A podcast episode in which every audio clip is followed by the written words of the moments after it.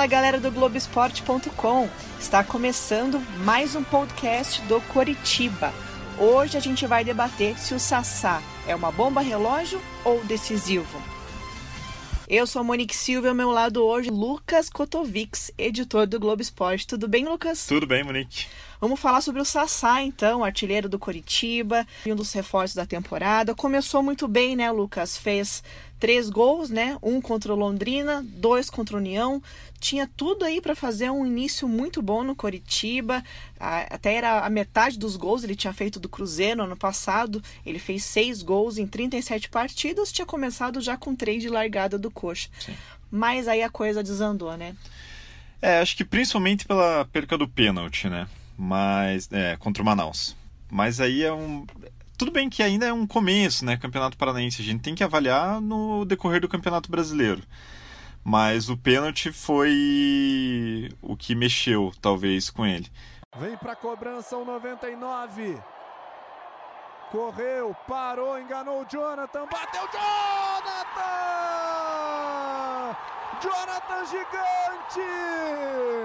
Principalmente porque ele tem a fama de ser um bom batedor de pênaltis, né? Então isso acho que acabou fazendo essa derrocada e, e aumentar as críticas em cima dele também. Eu achei até que ele não bateu mal. É o estilo dele. É, né? é o estilo dele. Mas assim, eu acho que hum, para esse pênalti não era ele que tinha que bater. É, tinha muita coisa envolvida ali, tinha um calendário todo pela frente. Na minha opinião, deixa a, a técnica, deixa o cobrador oficial de lado. Quem bate é quem sabe da importância de classificar. Quem tinha que bater era o Rafinha ou o Sabino, que eram os jogadores que estão há mais tempo lá. Já que não e, tinha o Wilson, que é o batedor Que não tinha o Wilson. Então era um dos dois que tinha que pegar aquela bola e falar: não, vale muita coisa, o Sassá acabou de chegar no clube, existe uma, é, um tempo de adaptação, então, eu, na minha opinião, assim, eu acho que quem deveria pegar era o Rafinha ou o Sabino. Mas foi o Sassá, é o cobrador, tecnicamente era ele o melhor para fazer aquilo. E é, é pênalti, enfim, às vezes as pessoas erram e é isso, né? Acontece. Mas foi algo que mexeu com ele, tanto é que houve o um episódio né, lamentável logo depois da agressão. Sassá aqui, ó. Sassá tentando agredir aqui, ó. Sassá tentando agredir aqui o jogador, o goleiro reserva do Manaus.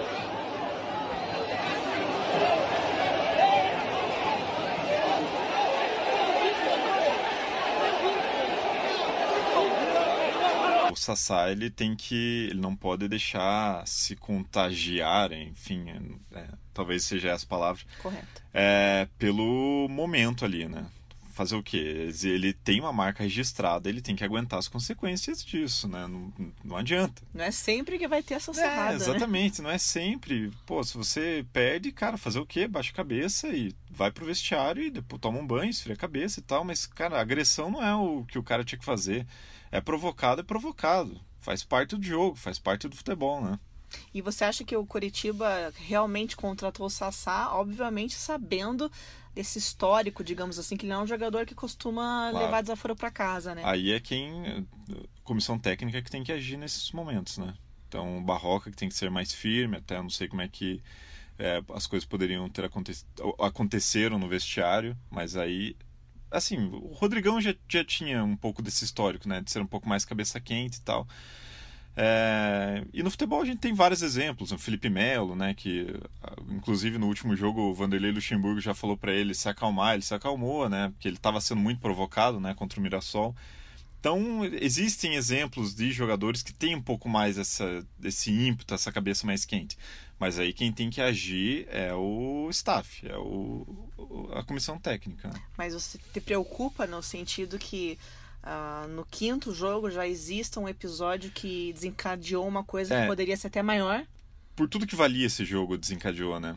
Então, mas vendo pelo lado positivo, talvez tenha sido bom ter sido antes talvez se, isso acontece mais para frente, Lá na como, metade da série A. como aconteceu com o Kleber Gladiador, né, que teve o episódio da Gus Parada e acabou ficando de fora muito tempo e prejudicou o Curitiba naquele campeonato. Sim. Eu acho que é um não vou dizer que é um momento de acontecer, porque nunca é um momento, Sim. mas pelo menos aconteceu antes para criar um, todo um trabalho em cima disso agora, né, a partir de agora. Que dá para identificar antes, trabalhar, corrigir. Isso, exatamente. Para que isso não cresça, né? Exatamente, exatamente. Porque é um jogador, né, Lucas, a gente sabe que a torcida gostou demais da contratação. Foi uma coisa muito bacana, positiva, todo mundo fazendo essa sarrada isso. e falando. É, eu acho que até a gente da imprensa também falou bastante sobre isso, né? Porque a gente gostou, né, de, de ter um, um cara como o Sasaki. É um bom personagem. É um bom né? personagem, pô. E, queira ou não, ele foi muito bem no Botafogo, né? Ele tem bola. Isso, isso eu concordo. A gente vai escutar o torcedor daqui a pouco, mas isso é verdade. Ele sabe fazer gol. Mas tem toda a questão da cabeça e tal, que já tem 26 anos, né? Já não é mais um menino. É, menino Sassá, não é mais menino Sassá, é o adulto Sassá, e tem que botar a cabeça no lugar e fazer o que ele sabe fazer de melhor, né? Inclusive, na primeira coletiva dele de apresentação, ele falou que agora tem vários passarinhos para dar água, Isso, ou seja, que são exatamente. os três filhos que ele tem, exatamente. que ele já está amadurecido e tudo mais, mas enfim, aconteceu esse episódio contra Bem o Manaus. lembrado, e ele just falou isso na coletiva, né? Justamente, pô, calma aí, né? Agora eu tenho filhos para criar e tal. E é, é relativamente preocupante porque é um episódio que acontece logo no começo. Mas aí é, é o que eu falo, né?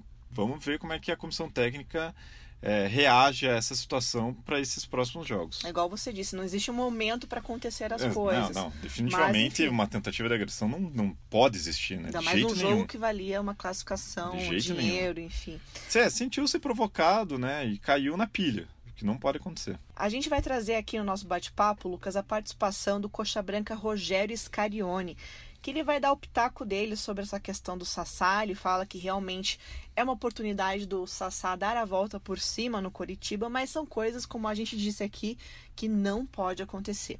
Bom, o Sassá é um jogador que eu acredito. É um jogador que tem potencial e pode ajudar o Coritiba no decorrer da temporada. Mas para isso, ele precisa entender que ele está tendo uma oportunidade aqui no Coritiba de dar uma volta por cima na carreira. O episódio contra o Manaus em que ele reage à provocação do goleiro, isso é uma coisa que não pode acontecer novamente, porque sempre vai pesar contra o jogador. Isso por causa do histórico dele.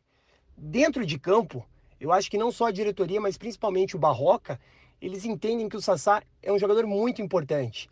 Ele é um camisa 9 com características de buscar a bola, de procurar o jogo, e isso eu acho que vem muito de encontro com a ideia do treinador para o Coritiba na temporada.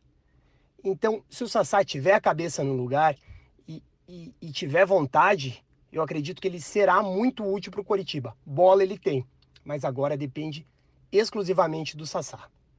Valeu, Rogério. E também vamos trazer aqui para nossa conversa a opinião do Rafael Miranda, que é um pouco mais crítico a respeito do atacante do Coritiba. Enfim, vamos ver aí o que, que ele acha desse episódio do Sassá. Todas as partidas do Sassá no Curitiba até aqui não, não mostram o porquê ele veio ainda. Na verdade, só mostram quem o, o Sassá que veio, que é o mesmo que foi do, do Cruzeiro, no Botafogo, que não teve destaque nenhum nas partidas. Alguma outra ele tinha, mas era porque o time também estava bem abaixo.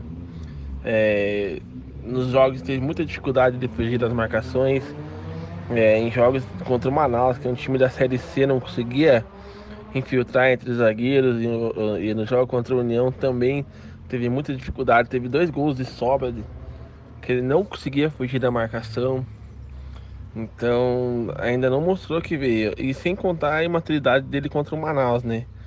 Que foi agredir um colega de trabalho por uma brincadeira que ele mesmo inventou e não aguentou a pressão. Esse é o Sassá que a gente conhece, esse é o Sassá que veio. Veio, veio o pacote completo. Não, não conseguiram filtrar essa parte dele ainda não. Valeu, Rafael, pela participação. E quem também se junta a esse bate-papo sobre o Sassá é o comentarista da RPC, Christian Toledo. Fala aí, Christian. Na atual conjuntura, usando um termo que o pessoal da política e da economia gosta, o Sassá é titular do Curitiba. Mas a gente tem que lembrar que as passagens anteriores dele por Botafogo e por Cruzeiro tiveram essa característica: bons momentos e alguns momentos muito ruins. A situação que aconteceu em Manaus, desde a véspera do jogo até depois a confusão é, totalmente desnecessária ao final da partida, claramente é, atingiram o Sassá. Contra o Cascavel teve uma atuação muito ruim. Mesmo assim, ele ainda é o jogador mais talhado para a função de referência que o Curitiba hoje tem no elenco. Mas caso ele não consiga ser a solução que o Curitiba espera, também não vai ser uma surpresa. É, infelizmente, uma característica do Sassá na carreira. Um jogador que tem potencial para resolver, mas que às vezes deixa outros problemas atrapalharem o trabalho dele no dia a dia. Bom, Lucas, também não dá para deixar de falar desse jogo contra o Manaus, que era um jogo que a diretoria, jogadores, a torcida, todo mundo depositava uma expectativa gigantesca. Era o jogo da, do começo do ano, é, tudo estava se voltando para essa partida e o Coxa eliminado de novo na primeira fase. E, e todo o discurso era em cima desse jogo, né? Todo é, essa, esse rodízio que o Barroca estava fazendo era para que chegasse contra o Manaus e fizesse uma boa partida. E no final acabou sendo a pior partida até então no Curitiba. Talvez só não foi pior do que essa contra o Cascavel CR, que acabou perdendo o jogo por 3 a 2 de um time que, é, na minha opinião, é muito mais abaixo até do que o Manaus, que é um time de Série C. Então, era um jogo importantíssimo para o Curitiba e que ficou sem calendário mais uma vez. Né? O Curitiba joga só a primeira divisão. E aí, entrando só em jogar a primeira divisão, o Sassá, se não me engano, fez nos últimos dois anos cinco ou seis gols pelo Campeonato Brasileiro, é, pelo Cruzeiro. E aí que tá, né? Pô, você contrata um jogador, ele vai ter que render de qualquer maneira, né? Vai, como disse o torcedor, vai ter que dar a volta por cima. Se ele foi muito bem no Botafogo, no Cruzeiro não foi tão bem assim. Fez gols em campeonato mineiro, fez gols em Libertadores, mas efetivamente em primeira divisão do Campeonato Brasileiro fez poucos a média ali, sei lá, uma média boa de um artilheiro é 11, 12 gols, né? Se fazer 3 no ano, 4 no ano para um atacante, atacante é cobrado por isso, por fazer gols. Aí a gente vai ver como que o Sassá vai reagir a, a isso nos, nesses próximos jogos, ou melhor dizendo, no, na primeira divisão do Campeonato Brasileiro. Porque realmente ele é referência desse time, né? É, é o, é o camisa 9, 9 foi contratado para isso, né? É o 99, né? então tem toda essa responsabilidade de ser o cara ali da área, né? Só que a bola tem que chegar nele também, né? Daí a gente entra todo uma, um, um papo tático, né? Que falta meio armador do time os pontas têm que trabalhar um pouquinho mais. É, acho que existe uma carga excessiva em cima do Rafinha, né? É, que já tem uma idade mais avançada, já estava pensando em aposentar ano passado. Uhum. Então, é, acredito que a diretoria do Curitiba tenha que trabalhar em cima desta. Eu acho que até o Barroca mesmo está pedindo isso, né? De ter algum meio armador ou, enfim, um meio campo capaz de fazer a bola chegar para o Sassá, que ainda não está chegando. E essa pessoa poderia ser o Jadson, né? Poderia ser, que a não, gente falou tanto aqui nos podcasts e já Show vem pô, aí. Elogiei o Jadson, falei, pô, Jadson vem. Falamos, né? É, mas não veio. Não a diretoria veio. optou por isso. Não sei se idade avançada, não sei se o Jadson não quis. É, existe um conflito de informações até que a Nadia Mawad trouxe no blog dela. Mas a grande questão é que o Jadson não veio e agora o Curitiba vai ter que se virar para ver com que, o que vai usar para fazer essa transição ofensiva. Exatamente. Voltando ali no jogo do Manaus, Lucas, você que viu a partida, quais foram os problemas e as principais dificuldades do Coxa nesse jogo específico? Cara, problemas teve. tiveram vários, né? Mas eu acho que o principal foi essa armação. É, o Curitiba não chegou com qualidade.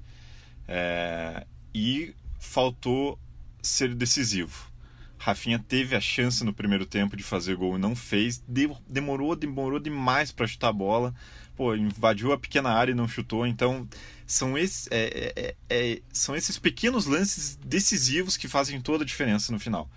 E aí saiu um gol do Manaus, né? Saiu o gol do Manaus ali no final do primeiro tempo e o Curitiba já historicamente corre atrás de resultado, né? Nas Copas do Brasil. Já foi assim contra o Parnaíba, se não me engano, que fez o gol no último minuto, né? Praticamente. Parece-me mais é, um problema institucional do que propriamente um problema tático do jogo, assim. É, talvez até pelo peso criado em cima da partida. É, não sei se talvez possa ser isso, mas aí Tô filosofando algo, aqui. Algo mais emocional. é, né? algo mais emocional do que efetivamente tático. É, porque o comportamento realmente não foi muito bom né, no, no campo. Faltou, acho que faltou um pouco mais né, de cada um ali não vi um comportamento muito bom dentro de campo. Então. De absorver a, a, importância de um jogo. De era um jogo, por fase. exemplo, era um jogo que o Barroca bate tanto em ficar com a bola no pé e o Curitiba não conseguia ficar com a bola no pé. Inclusive, no início do segundo tempo, era o Manaus que atacava. Daí, logo, lógico, um pouco depois, as coisas foram se acertando. Tiveram bola na trave, teve o pênalti. É, se eu não me engano, teve mais um lance que alguém perdeu um gol ali na frente, mas não estou lembrado agora. Então, meio que desorganizadamente o Curitiba foi para cima. Mas faltou, faltou organização tática, faltou é, o que o Barroca pede, que é ficar com a bola no pé para achar a melhor oportunidade para gol. E o que, que, pode amenizar agora, Lucas, no Curitiba? É um título paranaense, por exemplo? Talvez, mas o paranaense desde desde que o próprio rival chegou e está ganhando muitos títulos, né? O Atlético está ganhando muita coisa, isso para o torcedor isso sente. Então, eu acredito que o Paranaense não seja. É, claro, é bom ganhar, mas não sei se vai amenizar. O importante hoje para o torcedor e para o pró próprio clube é não cair para a segunda divisão no ano que vem. Então é isso que vai. Fazer uma campanha de segurança faz, na Série Fazer A. uma campanha de segurança na Série A, sem dúvidas. É, pelo que eu vejo, é isso. Claro, acho que para o torcedor um título paranaense iria agregar bastante, até porque não comemora algo faz um tempinho, né? De qualquer maneira, é, o foco total agora que não existe mais Copa do Brasil é fazer uma campanha regular no Campeonato Brasileiro. Até porque sempre tem a discussão, né? Paranense vale? Ah, não vale. Ah, tem que comemorar? Não tem. É, mas enfim, é título, é currículo. É, exatamente. Tá, vai estar tá marcado na história, né? Com todos esses jogadores conquistaram o Campeonato Paranaense. É isso que pode realmente levar, um, é, dar um ânimo maior para a sequência do ano. Outros analisam que ah, conquistou o Paranaense, daí vai lá, faz um vexame na é, Série A, mascarou, acontecer. né? É. Foi campeão. É, porque é exatamente isso foi o que aconteceu em 17, quando quando o Coritiba foi campeão paranaense e foi rebaixado no final do ano. Existia um ânimo ali no Campeonato Paranaense e caiu para a segunda divisão. Então, fica esse impasse, né? O que que traz ânimo, o que que não traz? Não sei, talvez o, Talvez o importante seja jogar bem. Coisa que o Curitiba não fez nesses últimos dois jogos contra o Manaus e o Cascavel CR. E o que, que precisa para engrenar, Lucas? A gente fala bastante de time, né? De peças, igual você disse. Falta um armador. Qual seria o teu contexto geral, assim, do que, que falta para o Coritiba engrenar? Porque agora eu acho que o Barroca já é, entra num cenário de pressão um pouco, né? Porque, enfim, eliminado da Copa do Brasil primeira fase Tá ali na vice-liderança do Paranaense, Sim. ainda não mostrou que veio. O que falta é, é, forçar os jogadores. Acho que é uma coisa que o Jorginho soube fazer muito bem, que é mexer no emocional. De você, é, pô, temos que subir de qualquer maneira, que eu não via muito no Loser, por exemplo, que é um que era um treinador com mais é, tática, técnica, mas é, treinador também tem que puxar do emocional dos jogadores. Eu acho que está faltando isso para o Barroca também. Pelas coletivas de imprensa, inclusive. Nesse ponto, Lucas, eu acho que, por exemplo, essa eliminação do, da Copa do Brasil pode ser o, o chacoalhão que falta no Sim. Curitiba para dar Sim. essa engrenada, né? É, é, é para mim, assim, pelo que eu vejo do futebol, o emocional conta muito, assim. Então não adianta você, pô, ter uma técnica enorme, ter a tática se você não tem vontade, se você não tem um propósito de, pô, vamos chegar na oitava, nas oitavas de final. Parece que não existiu esse propósito dentro de campo pro Curitiba. E ficou muito mais no discurso. Ficou muito acha? mais no discurso. E e é uma coisa que, pelo que eu via do ano passado, o Thiago Nunes sabe fazer muito bem, né? E talvez ele faça isso no Corinthians agora, após a eliminação também da Libertadores. Ele tem um discurso inflamado e, e isso faz toda a diferença no futebol. É, e eu acho que o Curitiba precisa disso também, precisa, é, sabe, ter um pouco mais de gano do que quer pro ano. Não ficar só no, no discurso tático, ah, vamos fazer. Pô, tem que ir para frente é uma das situações que eu vejo assim. Sair um pouco do discurso e, pô, qual que é o propósito mesmo desses atletas? O que, que eles querem? É só fazer o trabalho e ganhar o salário ou precisa de mais alguma coisa, né? Então, eu acho que passa um pouco por, por isso. E que o Coritiba também precisa, né, Lucas? É parar de tomar tantos gols, Precisa né? parar de tomar tantos gols. E é uma coisa que a gente falou, é que a defesa estava fechada, né? Já existe o Sabino, já existe o Rodolfo, o Rodolfo sem H e o Caetano, né? Se eu não me engano. Ah, tá fechada a defesa sem problemas, tá fechada a defesa. Pelo menos os zagueiros, né?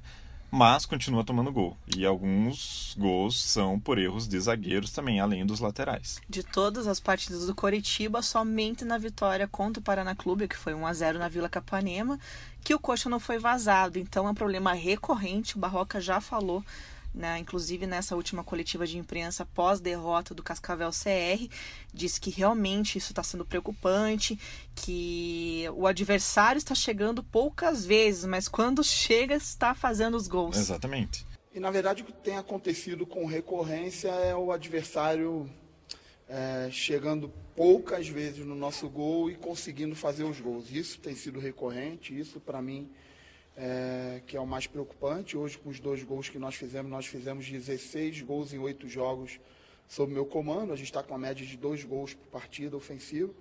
E o que está acontecendo de forma atípica é que a gente tem sofrido um número grande de, de gols, com o adversário muitas vezes chegando poucas vezes. Aconteceu contra o União, aconteceu contra o Manaus e voltou a acontecer hoje.